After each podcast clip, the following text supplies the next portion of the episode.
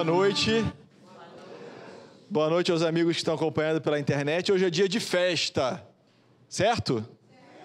Festa de quem? Allan Kardec. Aniversário de nascimento do codificador Allan Kardec. As palestras da semana são em homenagem e lembrança a ele. E hoje nós estamos aqui também com o coral playback tocando ao fundo e a gente cantando em homenagem a essa festa, a festa da doutrina espírita. Então vamos iniciar o nosso curso do livro Paulo Estevão, 29 aula. Opa, deixei aqui congelado. Vamos começar pelo nosso evangelho. É do Evangelho segundo o Espiritismo, capítulo 10, Bem-aventurados os misericordiosos, itens 5 e 6. Reconciliai-vos com o vosso adversário. Mateus anotou assim para a gente, ó, a palavra de Jesus: reconciliai-vos o mais depressa possível com o vosso adversário. Anotaram aí? Tarefa para amanhã. Mais rápido possível, ou seja, pode ser hoje. Enquanto estás com ele a caminho, para que ele não vos entregue ao juiz, e o juiz não vos entregue ao ministro da justiça, e não sejais metido em prisão. Digo-vos em verdade que daí não saireis da prisão enquanto não houver despago o último ceitil. Mateus capítulo 5, versículos 25 e 26. Kardec, tem, a gente trouxe um trechinho aqui da explicação, do comentário, né? Quando Jesus recomenda que nos reconciliemos o mais rápido possível, qual é o tempo mesmo? O mais rápido possível. Não é na próxima encarnação. Com o nosso adversário, não é somente objetivando apaziguar as discórdias no curso da nossa atual existência, é principalmente para que elas não se perpetuem nas existências futuras. Não saireis de lá da prisão. Qual é a nossa prisão, hein? Aqui, né? Aqui vai ficar reencarnando com aquela pessoa. Quantas vezes na prisão algemado? Enquanto não houverdes pago até o último centavo, isto é, enquanto não houverdes satisfeito completamente a justiça de Deus. Anotaram? Botaram na agenda, amanhã de manhã, ligar para aquela pessoa, mandar um WhatsApp, manda um beijinho de coração para começar o dia. Não é beijinho no ombro, não. Então vamos fazer a nossa prece, sempre muito felizes por estarmos aqui na casa da irmã Maria Angélica, nesse curso tão abençoado, em especial no dia de hoje que lembramos Allan Kardec e com ele lembramos a bênção da doutrina espírita em nossas vidas. Que possamos, como gratidão, aproveitarmos o curso da noite de hoje, as instruções, as orientações do, dessa doutrina tão abençoada que é o cristianismo redivivo. Fique conosco, irmã Maria Angélica, em mais uma noite de estudos. Que assim seja. Muito bem, quem leu? Hoje nós estamos ainda pagando o prejuízo da semana passada, né? Porque uma certa dupla aqui planejou errado e imaginou que ia conseguir fazer esse capítulo em um dia. Hoje eu fiquei pensando, cara, impossível, né? Impossível. Acho que é o capítulo que mais acontecem coisas. Embora com nem tantas páginas, mas tudo acontece. Então a gente vai pagar a dívida ainda, nem que a gente vá até dezembro com o curso. Vocês não é? Pode meia-noite hoje, manda um e-mail para ouvidoria@sema, reclama dos tutores e a gente paga também com bônus hora. Então a gente está terminando hoje o capítulo 7, as epístolas. Semana passada começamos e hoje vamos terminar. E o que aconteceu semana passada na primeira metade das epístolas? Eu não. Depois de 11 itens. Entenderam o bullying aqui com ela? Só. Ele fica contando os itens no meu resumo. Vocês já viram isso? Vou botar ele para falar. Ou então, para resumir isso que ficou. Vou ser sincera, eu adorei, porque eu não sei resumir tanto assim, ficou bem resumido. Gente, vou fazer a pergunta: o que, que aconteceu na aula passada? Ninguém vai saber dizer nada. Todo mundo. Tem 11 respostas. Começa onde, gente? A nossa aula, hein? Tudo bem, Roberto. Paulo vai para Corinto, Reveló e Dionice, que são né, mãe, é, avó e mãe do Timóteo, Prisca e e ali eles planejam a fundação da igreja lá na cidade de Corinto. Silas e Timóteo se juntam a Paulo depois que estavam lá descansando e ele faz, Paulo faz a primeira pregação na sinagoga. No início eles estão até gostando, né? E depois o que, que acontece? cala-te, vai embora daqui, não volta mais. Não foi assim que eles falaram? Ele acaba sendo expulso quando ele começa a fazer. É, eles acham que ele está colocando Jesus acima de Moisés, né? Quando ele começa a fazer as comparações. E ali, ali, tanto ali quanto depois, ele recebe a ajuda, né, do Tito Justus justo. E, e com isso, compra casa e tudo. Fundo, conseguem fundar a igreja do Corinto, que é um sucesso. A igreja vai super bem, né, trazendo muitas bênçãos. Mas Paulo está preocupado. Ele tem recebido, ele vai recebendo muita demanda, né, de ajuda pessoal dele, de, da presença dele nas igrejas que ele deixou, né, que eles deixaram fundadas pelo caminho. E ele fica nervoso, aí ele se recolhe lá no final, num dia, e roga a Jesus que ajude a ele, que tem certeza que o mestre não abandonaria. E aí realmente o mestre vem para ele, né? Fala e inspira ele o quê? Você não pode estar presente em você, é, pessoalmente, mas você pode escrever que a sua palavra vai chegar a todos. E aí que é um marco quando Paulo começa a escrever as famosas epístolas, as cartas de Paulo. E elas são um sucesso imediato em todos os, né, em todo o pessoal, o, cristianismo. Aí ele é, porque estava fazendo sucesso demais, estava tudo muito bom. O que, que ele é de novo, gente? Perseguido, acusado, preso, açoitado, levado a julgamento e absolvido, né? Ele é libertado, porque o. Esqueci o nome, Júlio, né? O, o procônsul é, achou que gostou realmente da, das ideias e isso, que os judeus tinham até que aprender com ele, dar uma lida nos ensinamentos.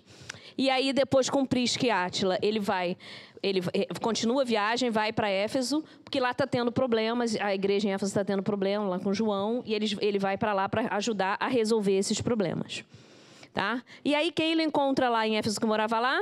Maria, mãe de Jesus, conversa com ela, vai lá e ela conta algumas coisas, passagens de Jesus e combina com ela de retornar para que ele escrevesse um evangelho.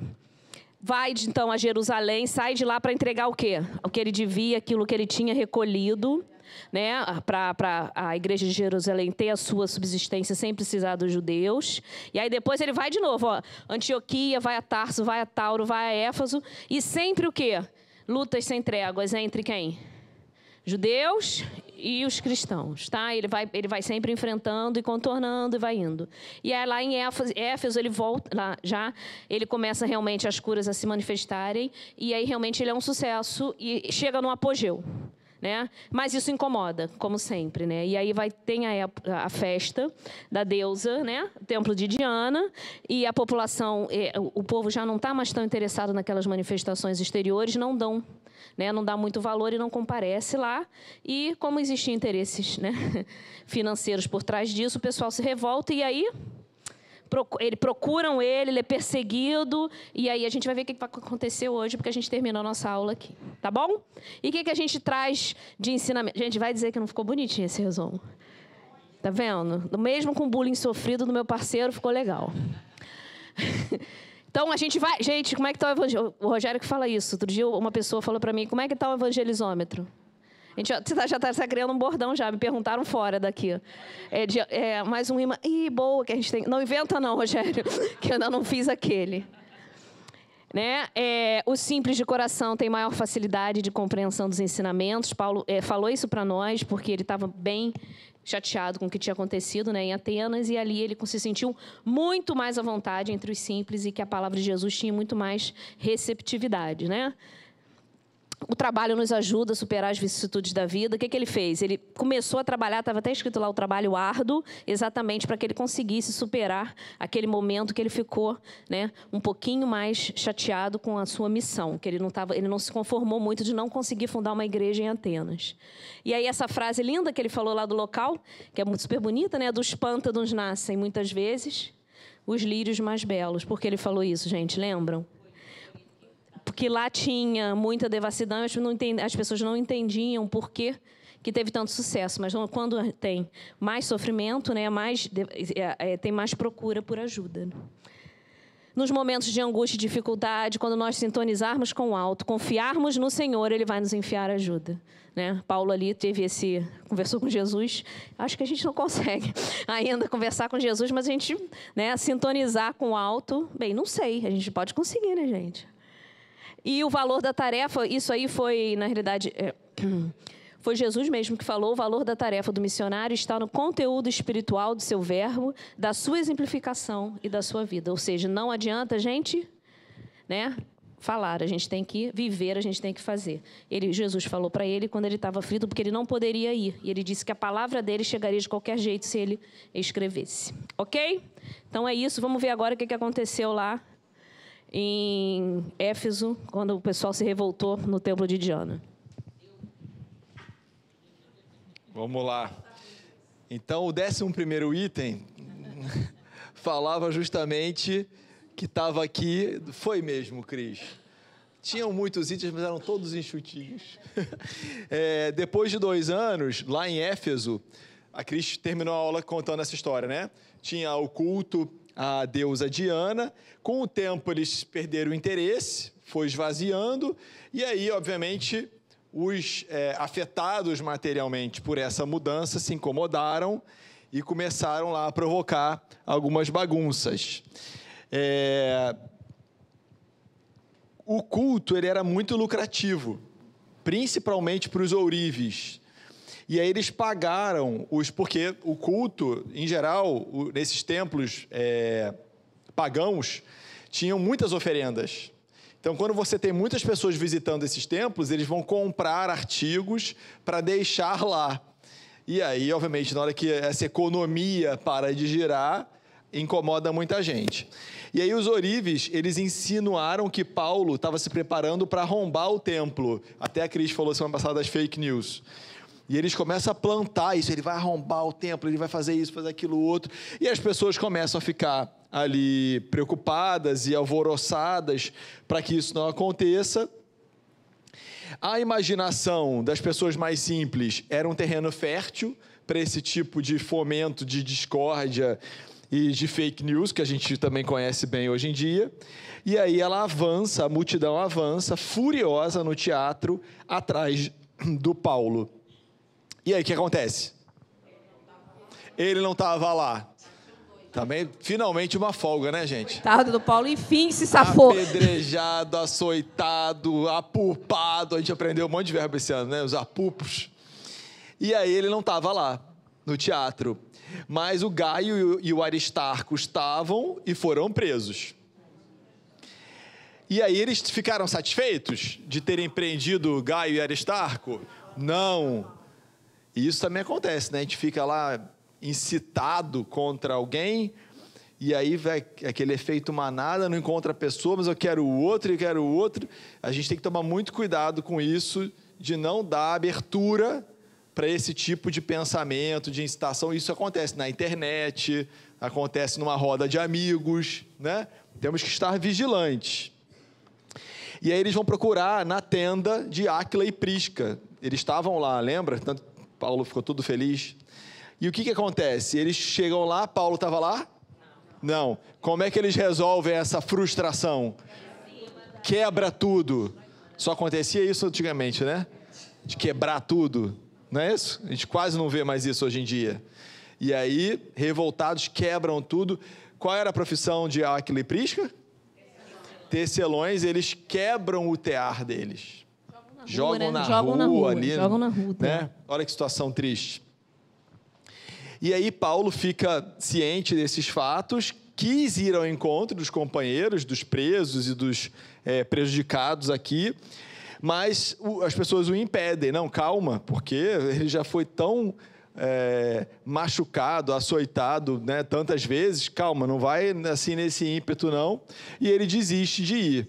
O escrivão da cidade, depois de tudo isso ter acontecido, é, convence o povo a levar a causa a juízo e não trazer a pena antes do julgamento, né? Então, embora tivessem preso, prendido duas pessoas e destruído as coisas lá de Aquila e Prisca, ele consegue convencer as pessoas disso e não fazer justiça pelas próprias mãos, porque eles queriam, de novo, lá é, machucar o Paulo. E aí, Paulo decide ir para Éfeso, é, desculpa, partir de Éfeso. Ele estava em Éfeso, lembra que ele conheceu Maria, conversou com Maria, decide partir de lá. E, mas ele tinha um projeto com Maria, não tinha? Qual era o projeto do Paulo? Escrever o Evangelho. Qual era o Evangelho, que não tinha esse nome ainda, né? Que tinha na época, que tinha sido publicado? De Levi. Levi era Mateus. Se a gente for olhar o Evangelho de Mateus, ele não tem muita informação do nascimento de Jesus, dos primeiros anos de Jesus, ele é mais direto ao ponto. E Paulo tinha sacado isso. E falou assim: ah, eu vou conversar com Maria, né? que ela é a biografia viva, conversa com a mãe, eu vou contar a história do filho. E, e, ele tinha então esse projeto de escrever o Evangelho, ele escreveu a biografia de Jesus, com o relato de Maria, com o relato dos outros apóstolos e com as outras pessoas, para ser uma, uma nova versão dali do que ele já tinha de anotações de Levi. Mas como ele tinha que ir embora, ele pensou que depois ele mandava um outro companheiro para pegar essas informações e ele podia, poder seguir adiante com o evangelho. E ele diz o seguinte: Olha, eu sinto que a minha tarefa no Oriente está finda tem a esperança de pregar o evangelho do reino em Roma, na Espanha e entre os povos menos conhecidos. O mais para o ocidente que ele tinha ido era Atenas até então. E como é que foi a experiência em Atenas? Eu estou de frente a vocês, né? O mais para o ocidente foi é, foi horrível, né? Não foi bem sucedida, não ouviram. Lembra da frieza, da intelectualidade? Não conseguiu colocar nenhuma célulazinha lá é, de uma igreja cristã. E aí ele está com esse projeto. Você vê que ele é um cara arrojado. Ele está sempre buscando novas coisas. Ele não se conforma só de, ah, já conseguiu algumas igrejas aqui. Ele vai sempre em frente. Então ele queria o evangelho relatado por Maria de Nazaré e queria buscar novas regiões no Ocidente não exploradas como Roma e é, Espanha, tá? E aí ele fica ainda em Éfeso até que ele garanta que os companheiros tinham sido libertados, aqueles que foram presos lá por conta da, do templo, e parte para Troade. Ele estava muito abatido e fatigado, e a gente é, fadigado, e a gente vai ver que essa descrição do Emmanuel, através das palavras do próprio Emmanuel como narrador, ou como outros personagens, cada vez vão ficando mais exuberantes. A gente vê que ele vai se debilitando organicamente pelo excesso de trabalho, pela idade que vai avançando, pela alimentação que devia ser pobre, né, do ponto de vista nutritivo. Ele era voltava o tempo todo para o trabalho, para a caridade, para o bem, não tinha tempo de cuidar dele. Isso cada vez vai ficando mais evidente, tá? Nessa parte, nessa reta final do livro e ele procura abrigo com os amigos de Filipos. Quando ele vai chegar em Filipos, ele tem uma boa surpresa depois desses problemas todos, né? Porque a vida é assim, né? Não é só coisa. A gente tem uma alegriazinha e volta, tem um problema e volta. Não é assim? Ou alguém está sempre em condições é, favoráveis de temperatura e pressão? Geralmente não, né? A gente dá um respirozinho, tem outro desafio. Que é a notícia boa lá em Filipos? Hã? Encontrou com Lucas. Lucas também parece uma aparição, né?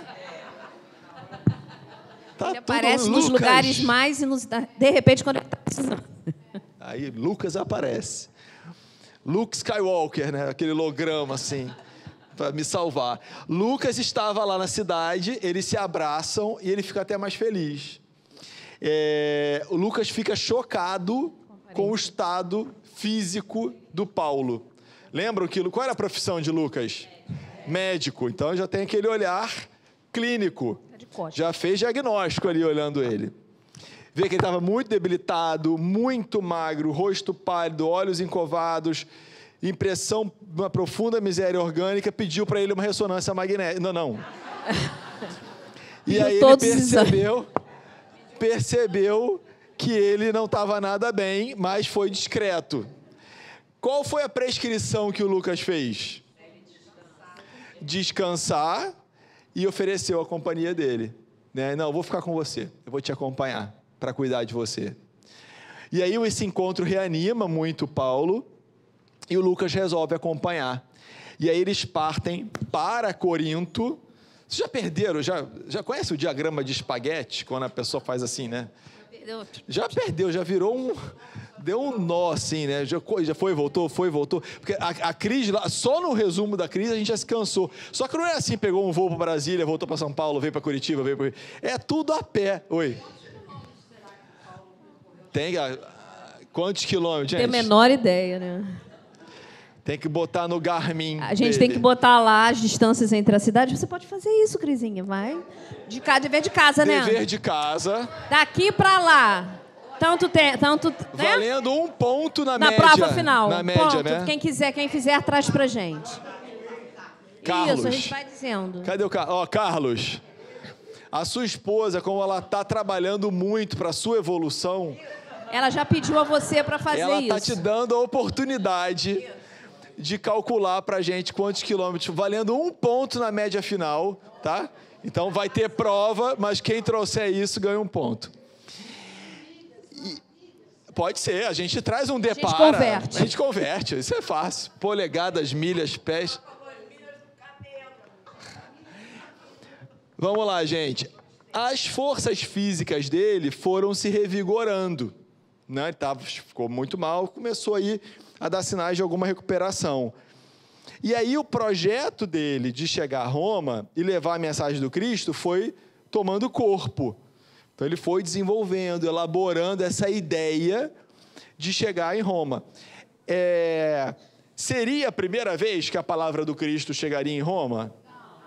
Por quê? Prisca e Áquila já tinham ido, lembra? Tinham ido, voltaram para ali, tiveram tudo destruído, eles inclusive vão sair na frente. Isso eu não botei no resumo. Era muito detalhe. É, então não era, mas ainda assim, qual era a importância de Roma? É a capital do império. Né? Está vivendo aqui o Império Romano, a dominação da Palestina. Então, era, era chegar na capital do império.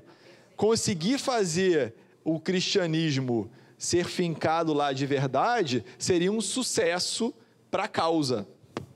Vejam um projeto de Paulo, hein? E onde a gente chegou até hoje com essa história. E aí a companhia de Lucas, a mudança das paisagens e o próprio projeto de Roma foi revigorando.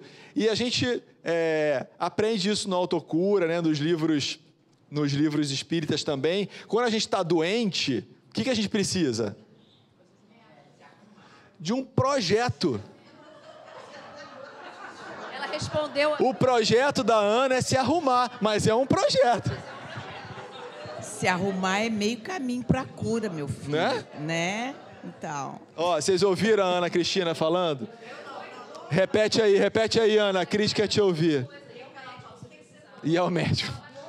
Boa. Sem dúvida. Mas assim, a gente sabe é, que ter um projeto de vida. E aí, gente, todos ouvindo? A minha esposa, muito sábia, diz que sou eu que agito as turmas. Desde a evangelização que eu agito. Então, deixa eu me acalmar. Desde o parabéns assim, do Kardec, né? Aí junta a fome com a vontade de comer, Cristiane, Rogério. Bom, é, onde que eu estava? No projeto de vida. Quando a pessoa tem um projeto de vida, então ela adoeceu, tá? Um diagnóstico, etc. E ela elabora ali, não, mas no final do ano que vem eu vou fazer essa viagem, ou eu preciso ir na formatura do meu filho, ou eu... e ela vai construindo aquele projeto, revigora, porque ela tem um propósito, é, além do, da cura em si, ela, a cura é um meio para chegar em algo muito maior. Vejam que ele aqui, ele não tinha lido Joana de Ângeles ainda não, hein? É, o projeto de ir para Roma ajudou ele a se revigorar. Ele precisava melhorar para atingir esse objetivo. Ele tinha uma causa ainda maior para chegar nesse objetivo. E aí, em Corinto, eles estão em Corinto ainda, né? Animado pelo projeto Roma, ele readquire energias latentes. Você que batizou esse projeto, né? O projeto Roma. Foi. Gostei. É... Eu acho que tá. Eu acho que tá no livro. Eu não, bati, eu não, não me lembro de eu ter posto Então, o se nome, não, não. se não foi você. Não, gente, não foi- Se não foi botei, você, tá? fui eu lá na, na, na É, nossa aí já não sei mais. Pode Mas ser. vale- foi bom. Paulo empregou Depois alguns dias na redação do célebre documento que seria levado pela irmã é juntado. não Tinha é a projeto. Federação Espírita Brasileira. Olha, Rogério, devia ter projeto no começo da frase Roma mais pro meio. Foi isso. Aí a gente sublinhou, faz- sublinhou e juntou. sublinha e junta, ficou projeto Roma. Ó, a irmã FEB não é a Federação Espírita Brasileira, embora hoje seja o dia de Allan Kardec. Era uma irmã que ia fazer uma viagem para Roma. Então, como estava todo mundo muito ocupado, em geral as cartas iam com os emissários. Ela já estava indo para lá, Ela mandou. já tinha aparecido um uma vez antes, Antes, quando né? ele saiu de lá, que ela pediu para ele não ir, que ela ficou chorosa. E aí ele, ela vai levar essa carta aos romanos. Qual é a diferença dessa carta das outras cartas que ele escreveu?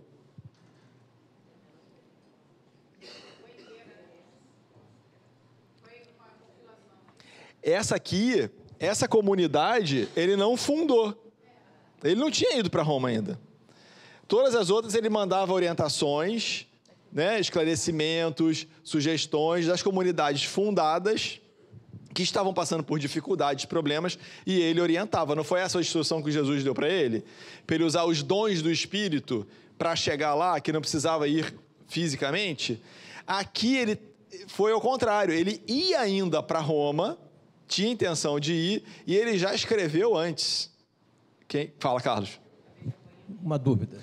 A Cris está dizendo aqui, a Ana, que é, para ver se apanhava menos, para preparar o terreno lá. Uma dúvida. Na última aula, alguém é, é, ficou meio, meio surpreso. Do idioma. É, do, do idioma, que ele ia escrever em grego é, é, as, as, as parábolas, não, as, as cartas, né? As cartas. Aí que fico, fico pensando, na época, época de Jesus, né? Fica fala- pensando, não. Você ficou a semana pesquisando. É, não, fiquei pesquisei. E não. hoje você trouxe a resposta. Ah, não. Ah, não, pensando. perguntas, trouxe perguntas. Você é pago para pensar? Trouxe perguntas. É, se falava o quê? Aramaico. Nas sinagogas se falava o hebraico, né? E, e- e a língua é, é, oficial, vamos na época que era esse, que era o inglês, o grego. E em Roma só se falava falava latim, né? Eu fui perguntar para nossa enciclopédia Barça, o nosso mestre Kremer, né? Boa. Conta pra gente. Eu perguntei para ele, né? É, é, Vocês estão ouvindo, gente? Olha, ele, ele trouxe uma mensagem de Kremer. Ele é o nosso médium de Kremer. Conta aí. E ele falou que é, é, só com o Santo Agostinho é que a- a- o, o latim vai se tornar a língua oficial, Oficial. da igreja, né? E nesse mesmo tempo, né, lá em Roma, vai é, se tornar a religião católica, né, en- entre aspas, né, a religião do Império Romano, né? E eu fico pensando assim, aí é Mas a é- religião foi só por 320 e pouco, é, tá? 300, é, 300 alguma coisa. 346, isso, i- isso, exatamente, 340. E aí, quer dizer, é, é, com, essa, com, essa, com esse intuito deles irem para Roma agora, né?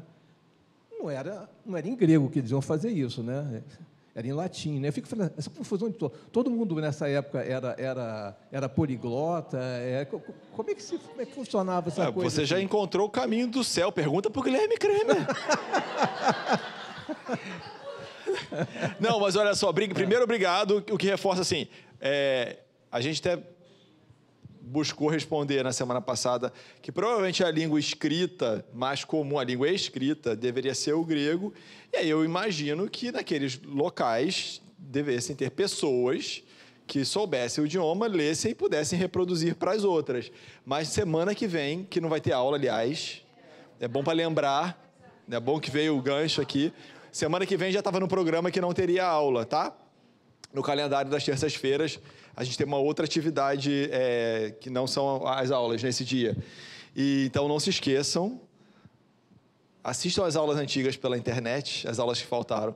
E Mas na outra semana, Carlos, você traz a resposta do Guilherme Kremer sobre qual a percentual de pessoas que falavam ou liam grego em cada uma dessas localidades, tá? Você vai ter o segundo ponto, hein, da média desse ano aí. O outro é a quilometragem. Tradutor, né? Era o Google tradutor, botava Siri. Rogério, segundo o tio Google, ele não é o tio Guilherme, né, a, a- todas as epístolas, assim como todos os quatro evangelhos, foram escritos em gregos. A única, o único evangelho que é dúbio é o evangelho de Mateus, que alguns acham que foi escrito em outra língua e tal. Mas segundo a, a, o que está lá, né, tudo é, é, aquilo que você colocou lá. É como se fosse a língua. Como é o inglês hoje, né, era o grego e tudo foi escrito em grego. Exato. E o, e o de tem essa vertente mesmo, né, do Evangelho de Levi, como foi o primeiro, as primeiras anotações não eram ainda um evangelho, eram anotações meio é, esparsas. Tanto que se a gente for prestar atenção no livro, o tempo todo ele fala as anotações de Levi, os escritos de Levi, ele não fala o evangelho de Mateus. Porque o evangelho de Mateus, conforme a gente conhece hoje, ele foi concluído muito mais à frente. Tanto que historiadores acham que ele não foi o primeiro, porque a datação é mais posterior. Mas essa última versão é como se fosse um livro, tipo o Livro dos Espíritos, que foi publicado com 501 perguntas e depois chegou a 1019. E aí, por esse motivo, esses primeiros escritos provavelmente não foram em grego, porque o objetivo era consumo próprio, né? Anotava para você mesmo ter a memória e falar, e relembrar. Não tinha o primeiro objetivo daquilo virar um documento para ser copiado, para ser difundido. Quando passa a criar esse, essa, quando se percebe que aquilo ia virar um documento a ser replicado e utilizado, aí provavelmente vira uma outra língua que é uma língua mais difundida, tá? Muito bem, mais alguém na fila? Não. E então ela leva a carta aos romanos, então se torna essa epístola aos romanos que tem essa característica de ter sido uma carta enviada para uma comunidade até então não visitada por ele. Será que ele vai conseguir visitar? Será? Barra tá pesada para ele aqui, se eu ver até o final. Paulo então começa a sentar as bases definitivas ao planejamento dele para essa excursão. Só que ninguém podia ir. Ele ia falando lá, Nádia, vamos, não, não posso, não posso. Roberta, vamos, não, não posso, segunda-feira é um dia ruim para mim. Não, não, estou de férias, o meu, o meu salário não caiu esse mês. Então, todo mundo teve desculpa. Mas, quem, quem topa? Lucas e Silas.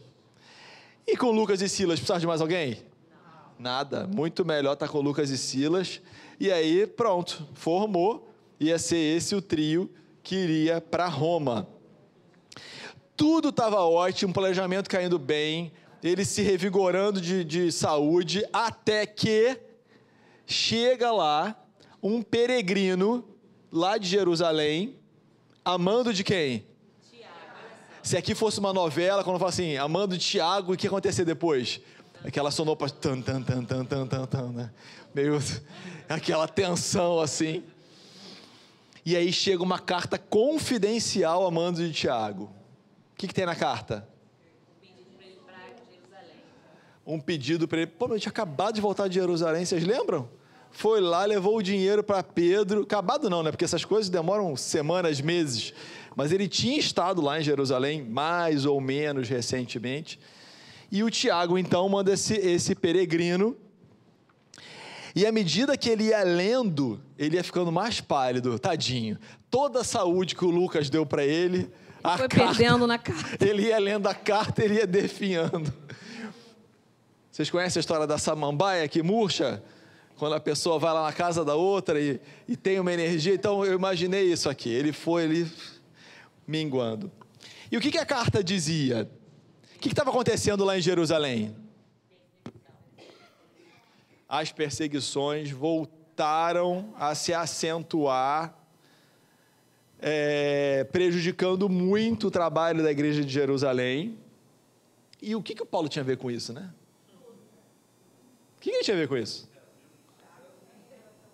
Ele que começou, né? Se tem uma pessoa que não podia reclamar, era ele. Quem deu, quem deu partida a esse movimento de perseguições foi ele.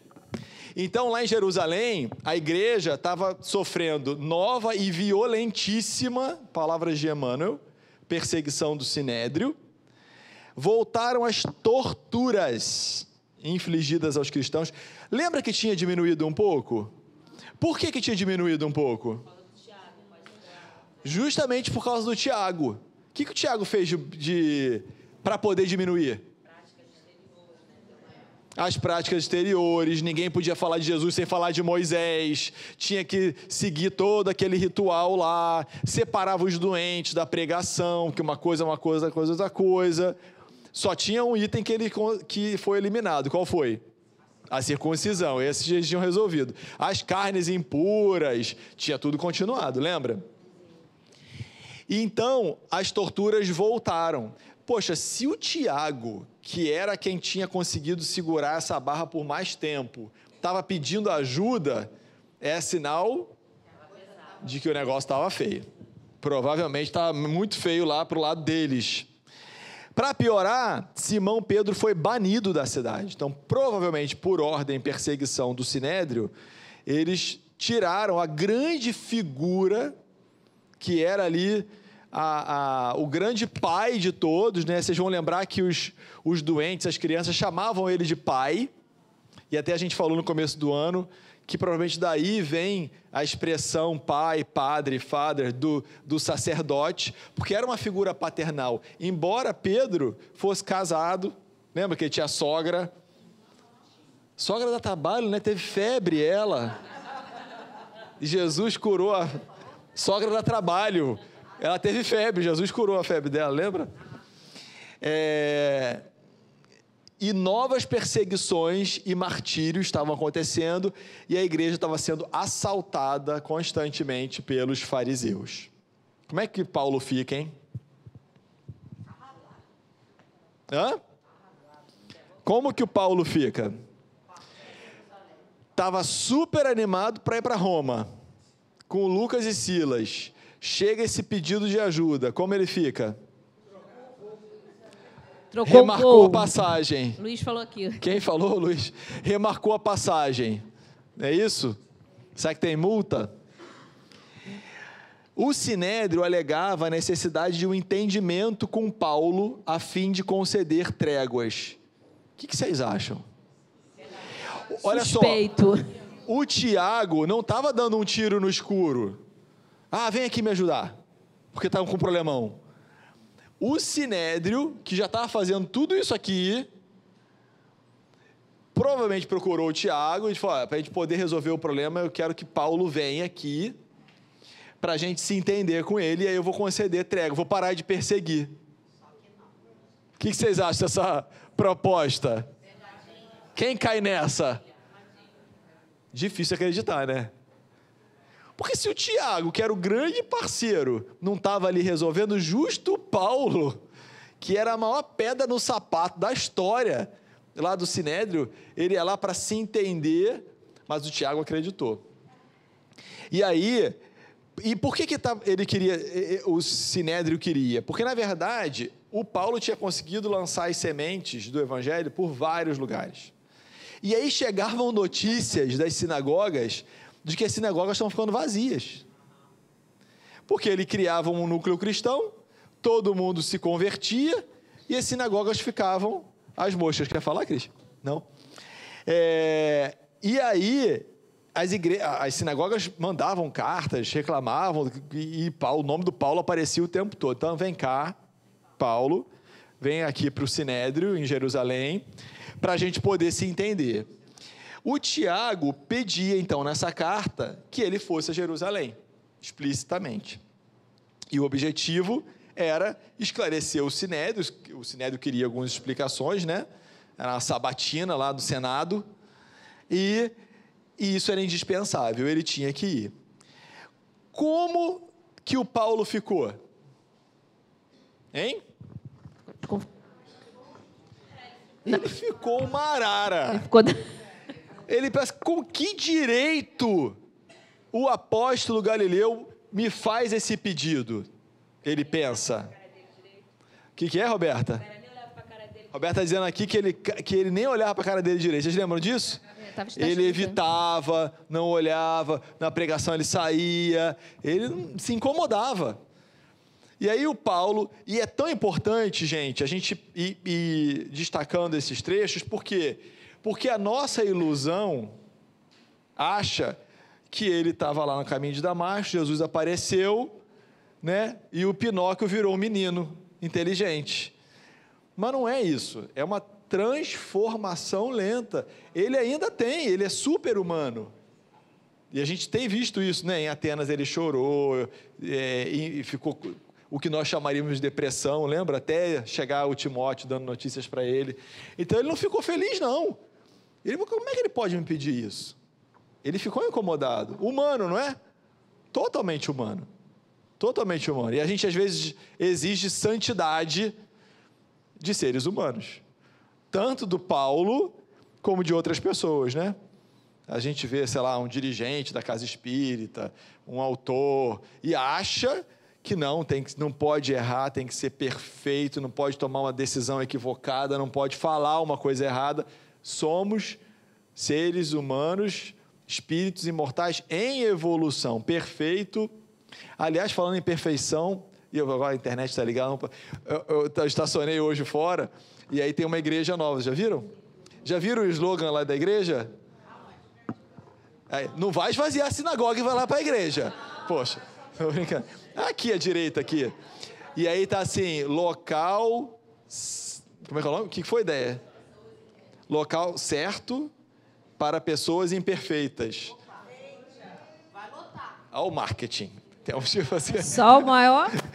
Bem feita a estratégia. Mas, gente, estratégia continuem, boa. continuem na casa da irmã Maria. Estou brincando. É... E é isso, né? É, é, é imperfeito. É imperfeito ainda. Está ainda trabalhando. Lembra? Em luta com as questões inferiores. Ele falou isso várias vezes. E aí, ele pensa, ele não podia odiá-lo, ele não queria, ele não odiava o Tiago, mas daí a se sentir afim com ele vai à distância.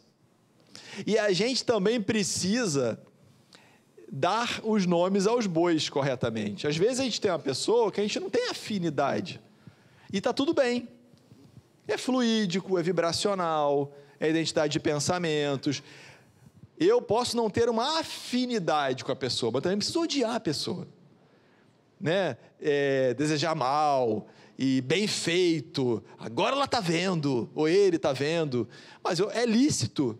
Kardec fala no Evangelho segundo o Espiritismo que a gente não vai ter aquele que a gente ama ou é amigo, a mesma simpatia com aquele, inclusive, que nos fez mal.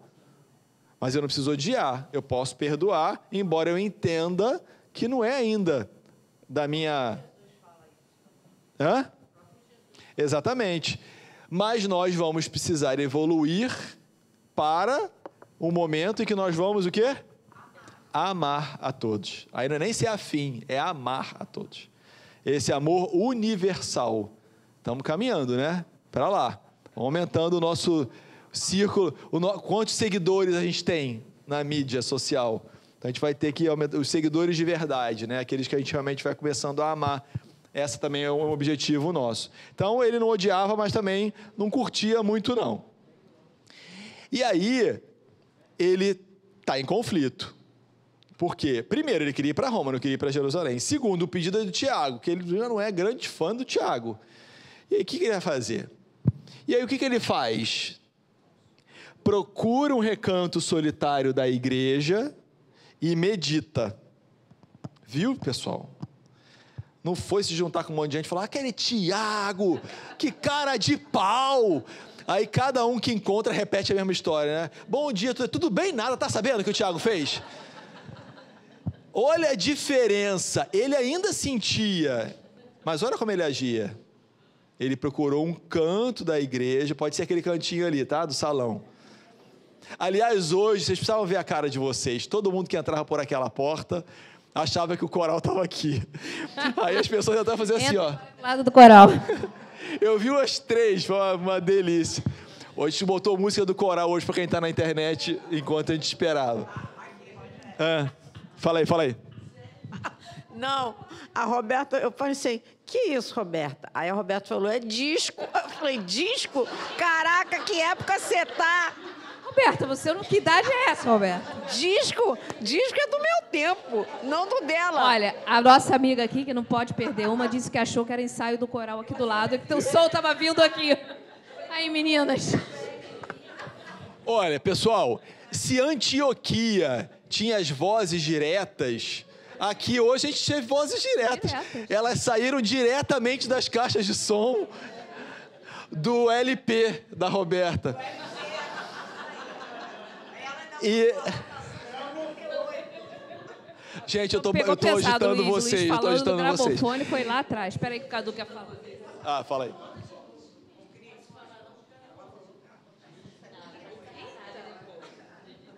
Rapidinho. Eu, eu, o, antes dessa questão dele ter parado para meditar e não tomar uma atitude precipitada ou no calor da, do momento, ou usando a raiva como um instrumento de má escolha, né, vamos dizer assim, isso é uma coisa que acho que bacana da gente aprender, né? Ó, Glória, dica do Cadu pra você. Acho que sim. Não, agora voltou. E, e também a anterior, quando, quando a gente estava falando aqui da questão de não ter raiva de tudo, de falar do coleguinho, do amigo, tem uma questão prática. A gente acaba ficando influenciado também, aquela, aquela vibração nos afeta, mais do que efetivamente, às vezes, ao outro, né? A gente fica tão empenado e repetindo, como você falou, o contexto, afetando mais a gente do que qualquer outra coisa. Né? E, e essa é a grande questão da gente não ficar falando para muita gente ao quem não está bem com a gente ainda, porque você não sabe com quem você está conectando e essas pessoas podem acabar te incitando para o lado errado, porque elas também se afetam com aquela história toda, né? Então é isso aí mesmo, não vai para Jerusalém não, vai para Roma e, e aí não, ele mensagem para gente nessas situações mais dolorosas buscar um recanto solitário da casa de Maria Angélica mas pode ser no nosso Tá quarto, aqui, né? tá Jesus falou, é, vai para o seu quarto em secreto e o pai que olha em secreto saberá te aconselhar, te ouvir. Então a gente pode, deve fazer isso e ele medita. Ele foi a mesma coisa que ele fez na aula passada. Ele foi lá para o cantinho Verdade. da igreja, no recanto solitário, para poder fazer a conexão dele com Jesus. Boa lembrança. E aí ele fica em silêncio, vai meditar e ele busca uma inspiração para essa meditação. O que ele faz? Procura consultar o Evangelho. A gente tem feito isso? Sim? Sim ou não, gente? Tem que fazer. Não? Precisamos fazer, né, gente? Com mais frequência. Quantas vezes neste livro nós vimos isso aqui? Gesiel, Abigail, o próprio Tiago, Paulo várias vezes. Lembra dele lá com aquele Bar Jesus? Que foi ele até abriu o Velho Testamento? E funciona. Funciona. Silencia primeiro, espera um pouquinho, pede inspiração, abre, que funciona. Olha o que veio para ele. Concilia-te depressa com o teu adversário. Acho que deve ter quase caído no chão assim. Ah, e que página É que isso tava? mesmo, né? Deve ter pensado, gente, será que é isso mesmo que abriu? É. É para ter dúvida? Nenhuma, né? Nenhuma. E como é tão importante, a gente trouxe do Evangelho de abertura. Porque às vezes, quando a gente lê essa frase, esse ensinamento de Jesus, que está lá para a gente explicado no capítulo 10 também do Evangelho, talvez alguns de nós aqui pensem, ah, eu não tenho inimigo, eu não tenho um adversário. O Tiago também não era um inimigo dele, mas ele era um amigo. Não. Ele era afim. Os dois tinham sentimentos positivos um com o outro. Não. Então, faz parte desse combo aqui. Se reconcilie o mais depressa possível com esse que você ainda não é afim, ainda não é fraterno, ainda não é irmão. Porque o nosso objetivo é sermos irmãos. Exato. E aí, Paulo tem essa chamada aqui de. Jesus. Quando a gente abre o evangelho, assim, ao acaso, para ter aquela inspiração, só que às vezes a gente tem que também ter olhos de ver, né? Porque às vezes a gente abre e pensa assim, tá vendo? Era fulano que tinha que estar lendo isso. Alguém aqui já pensou isso? Não é não, Rogério? Poxa, isso aqui não é para mim, não, é para o fulano que é o meu adversário nesse momento. Então a gente, ó, se liga, porque às vezes é para nós mesmos, né? Aquilo que a gente está achando que é o outro que está fazendo, talvez seja o nosso comportamento a gente não está se ligando.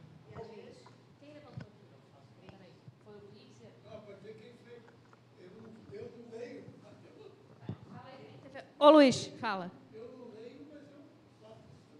Ah, ele viu, ele já ia dizer, eu peguei, ele pegou o meu, meu, meu gancho, que ele faz isso sim. Acha que é para o outro. É isso, ô Luiz? De vez em quando. O, o importante aqui, qual é o parâmetro para você saber se você precisa fazer algo para se reconciliar e mudar a situação? Quando você pensa nessa pessoa, quando você vê essa pessoa, o que, que está emanando? vibracional. O que, que você está mandando? Hum, não vou com a Nádia. Lá vem a Nádia. Entendeu? Ai, eu não queria encontrar a Nádia hoje. O que, que eu estou mandando aí, ó? Negatividade, má vontade. O que eu mando, o que, que acontece? Volta. Então, basta isso. É inimigo? Não, não é inimigo. Mas o que, que você está mandando? Se você está mandando o que é desagradável, o que é ruim, o que não tem uma vibração boa, o que, que vai voltar para você? Então, interrompe. Tem que reverter isso daí. O parâmetro é esse. Não é inimigo, não. E aí Jesus falou para a gente, né, que a gente já viu no Evangelho de Abertura. Se a gente não se reconciliar enquanto está a caminho, o que, que vai acontecer? Vai ficar preso nas reencarnações dolorosas e a gente está preso a essas pessoas. Até amar. Não é até se livrar. É até amar. Então é melhor começar a gostar um pouquinho agora, implicar É a menos. história do Chico, né? Que o Chico Né? falou. A a pessoa chegou lá da história do Chico. Não. Tem uma mulher que foi falar, é, que foi falar pro Chico, ah, olha só, eu aguentei meu marido essa vida inteira. Eu tô liberta, né? Ele falou, tá liberta de aguentar, porque ele partiu. Agora na próxima você vai vir para amar. Boa. Então ele recebe as palavras como um, como um alvitre di- divino, né? com um grande alerta, um grande aviso. E ele pensa que não era justo alimentar caprichos pessoais na obra do Cristo. Afinal de contas, não era questão com ele, mas com Jesus. Não era Tiago que estava precisando de ajuda, era a igreja de Jerusalém que assistia tantos doentes, tantos enfermos, que consolava tantas pessoas, que levava o evangelho ao coração de tantas pessoas, que estava sendo perseguida e tinha ameaça, inclusive, de fechar. E aí ele decide ir para Jerusalém. Se despiu do personalismo aí. Né? Totalmente dele, né? Do personalismo. Ele, a causa era maior. Ele, óbvio que feliz da vida ele não estava, mas ele sabia que era o dever. Eu não quero, mas eu devo. Eu devo fazer. Eu preciso ir. E aí ele vai, dorme, vai descansar, né? Então ele tinha ido para a igreja, meditado, abriu o evangelho, teve aviso, foi dormir. Para que não tivesse dúvidas, o que aconteceu durante o sono dele? Ele de novo, olha, sonha. E aí ele vê uma longa estrada tonalizada de maravilhosos clarões opalinos. Aí vem, né? Quem é, gente? Mas tá, calma, vem, vem outra mensagem aí para mim, para eu não, não fingir que eu esqueci do evangelho de Mateus da véspera. Ele encontra Estevão e Abigail. Ele abraça, ele- eles abraçam o Paulo. E aí Abigail fala o seguinte para ele, olha. Vamos uma voz feminina dublar Abigail. Logo eu, vamos lá. Tranquiliza-te, porque irás a Roma cumprir um sublime dever. Não, porém, como queres, mas de acordo com os desígnios do Altíssimo. Depois, então, será a nossa união eternal em Jesus Cristo, para a divina tarefa do amor e da verdade à luz do Evangelho. O próximo clique é o narrador. Aí o narrador diz assim, ó, aquelas palavras caíram-lhe na alma com força de uma profunda revelação. O que que a Abigail falou para ele? Primeiro, se acalma. Você quer ir para Roma? Você vai, mas não é do jeito que você quer. Ele ia de excursão, né? Sei lá, aquele o voo tal, com, sentado numa, numa poltrona com o Silas, outra poltrona. Não, você vai, mas não vai ser assim, não. Você vai conforme os desígnios do Altíssimo. Surpresa. E aí diz que depois que ele for para Roma, vai ser a união eternal em Jesus Cristo entre esses dois. O que isso quer dizer? Você vai morrer, Paulo. Vai desencarnar, Paulo. Não é? É uma forma poética na voz da Cris de dizer: você vai para Roma não é de viagem, é arrastado e vai morrer Lá. porque depois a gente vai se encontrar. Não é? É o famoso eufemismo. É, ele tá logo, viu, Carlos? Ela disse que quer conversar com você depois. E aí, olha só. E aí ele tem a intuição, aí ele fala, né, para as pessoas lá quando acorda, tenho intuição. da minha partida breve para Roma e de que não mais verei as igrejas amadas em corpo mortal. E eles ficam ali três meses ainda, fica, não fica, demora mais tempo, se recupera, espera mais um pouco. Ele fica lá por mais três meses, recebe outras notificações de Jerusalém, continua chegando pedido de que, olha, tá tendo problema lá. E aí essas notificações, inclusive, é, chegam para as sinagogas de lá querendo, ordenando a eliminação do apóstolo a qualquer preço. Imagina o que então o Sinédrio queria com ele lá em Jerusalém. E ele resolve partir no caminho, ele decide ir pela Macedônia.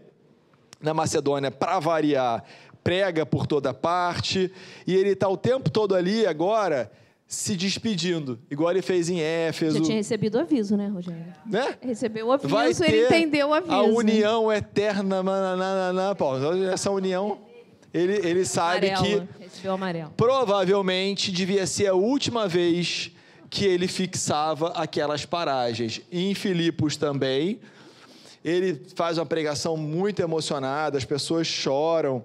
E Lídia, ela tenta convencê-lo a não ir. Eles dizem assim: é melhor você vivo, livre, do que o, o, o que pode acontecer com você. E ele diz: olha que frase bonita, não choreis, estou convicto de, do que me compete fazer.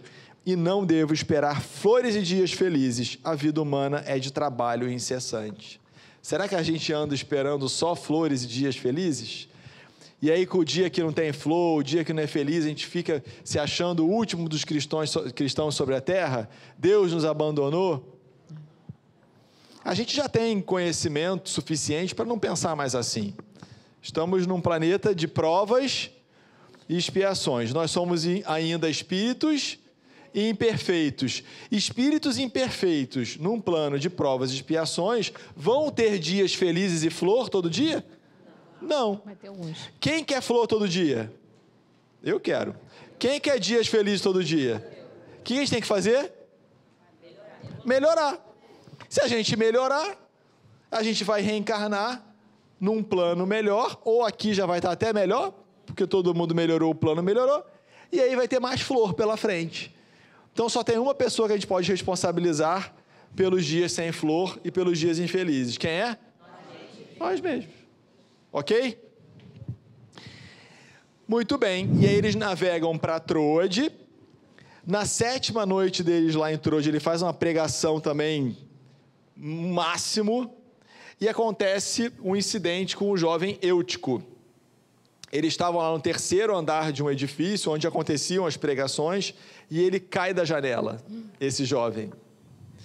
E aí, alguém falou em suicídio aqui, mas não, não, não dá, o, livro não, não diz isso. Ele cai, a gente não sabe se é acidentalmente ou intencionalmente. Quando Paulo desce, ele já está semi-morto. E aí Paulo consegue fazê-lo reviver. Né? Então ele tem uma, dá uma, faz uma doação fluídica ali, e ele, e ele, o rapaz, rapaz não sei se é jovem, né? O, ah, é jovem. O jovem Eutico volta à vida depois desse, desse quadro. E, obviamente, todos esses acontecimentos, que são muitos já, né? De curas, de pregação, é, vão tornando a personalidade muito conhecida de Paulo. E o, a história vai ecoando, as pessoas cada vez vão se admirando mais do trabalho do missionário. E aí eles partem de Trode para Açóis. Em Açóis, eles adquirem um barco e decidem ir para Jerusalém pelo mar. E aí, em todas as praias, eles vão parando, né? Em cidades da costa. Em todas as praias, eles recebem gestos comovedores e adeuses amargurosos. Todas essas passagens com um tom de despedida, né? um tom de, de última vez, de último encontro naquela encarnação do Paulo com aquelas pessoas. Quando eles param em Éfeso, quem morava em Éfeso? Maria. Maria. Com quem? João. João. Não é curioso que Maria está sempre com João? Por que será? Lembra de Jesus na cruz? Falando: Eis teu filho, eis tua mãe. Então Jesus deixa sua mãezinha com o discípulo Cuidados querido, que era o mais novinho, para um cuidar do outro, né? E assim aconteceu. E aí, lá em Éfeso, a comunidade foi toda a seu encontro, ele não queria perder tempo da viagem, então ele meio que fica ali na praia pregando. Lembrei de Jesus pregando da barca, algumas parábolas, lembra? Lá no Lago do Tiberíades. E aí, a própria Maria, já bem avançada em idade, ela vai lá na companhia de João para levar uma palavra de amor a Paulo. Lindo, né? Ela, ele então preleciona na praia, em despedida, todos se ajoelham no tapete branco da areia. Imagina que cena linda?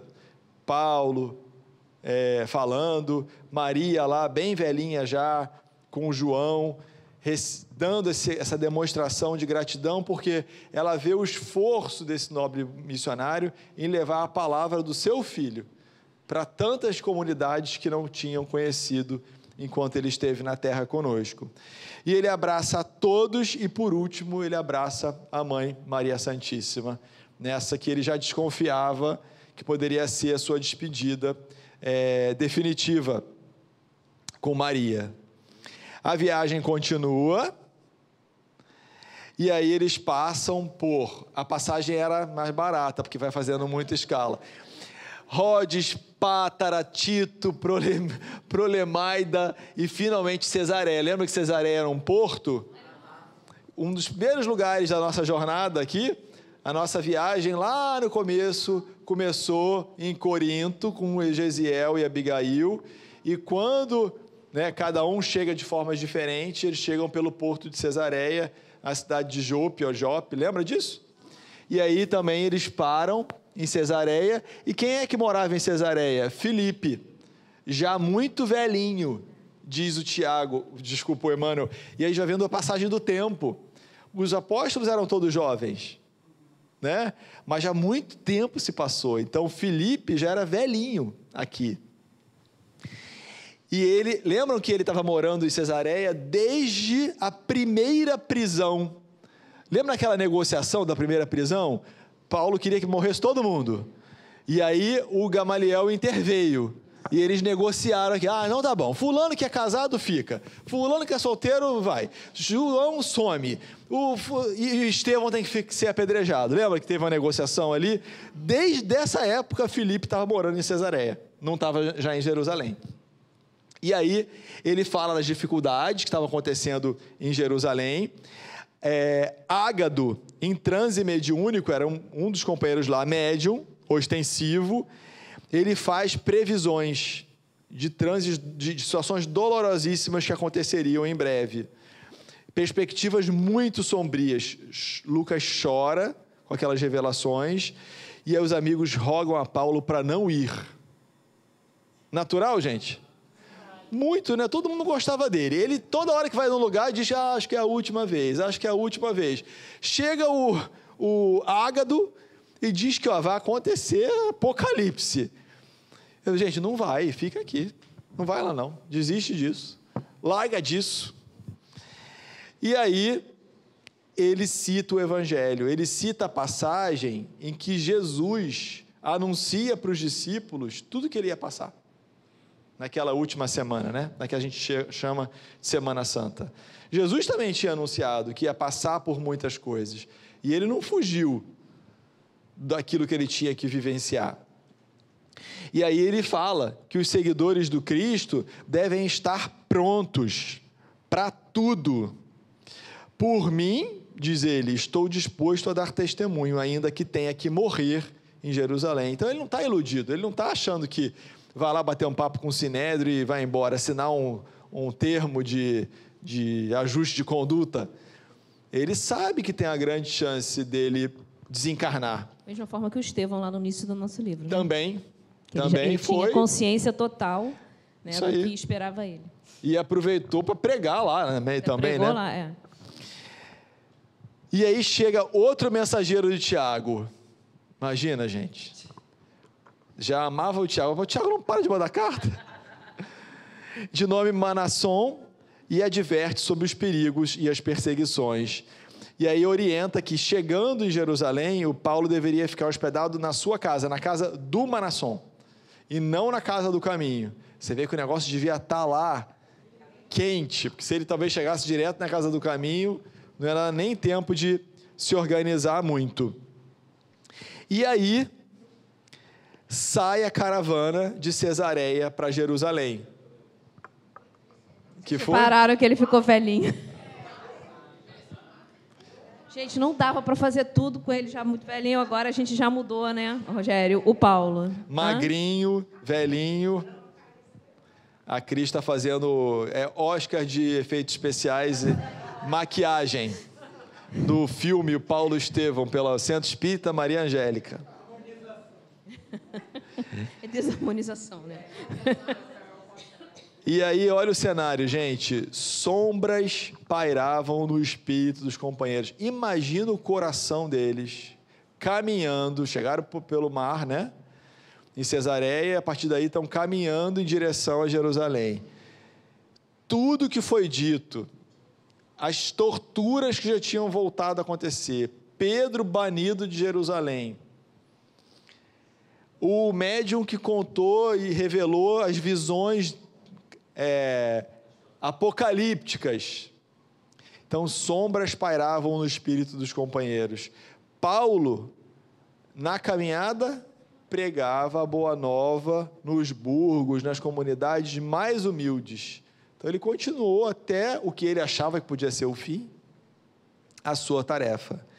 Após dias de marcha, eles transpuseram as portas da cidade, as portas de Jerusalém envelhecido, alquebrado, Paulo contempla os edifícios e recorda os anos da mocidade tumultuosa e, e morta para sempre. Ele tem, lembra dos dias dele de juventude e dos erros que ele havia cometido. E aí ele eleva o pensamento a Jesus e pede inspiração no cumprimento do seu sagrado ministério. E o que será que vai acontecer com ele? Semana que vem não tem aula.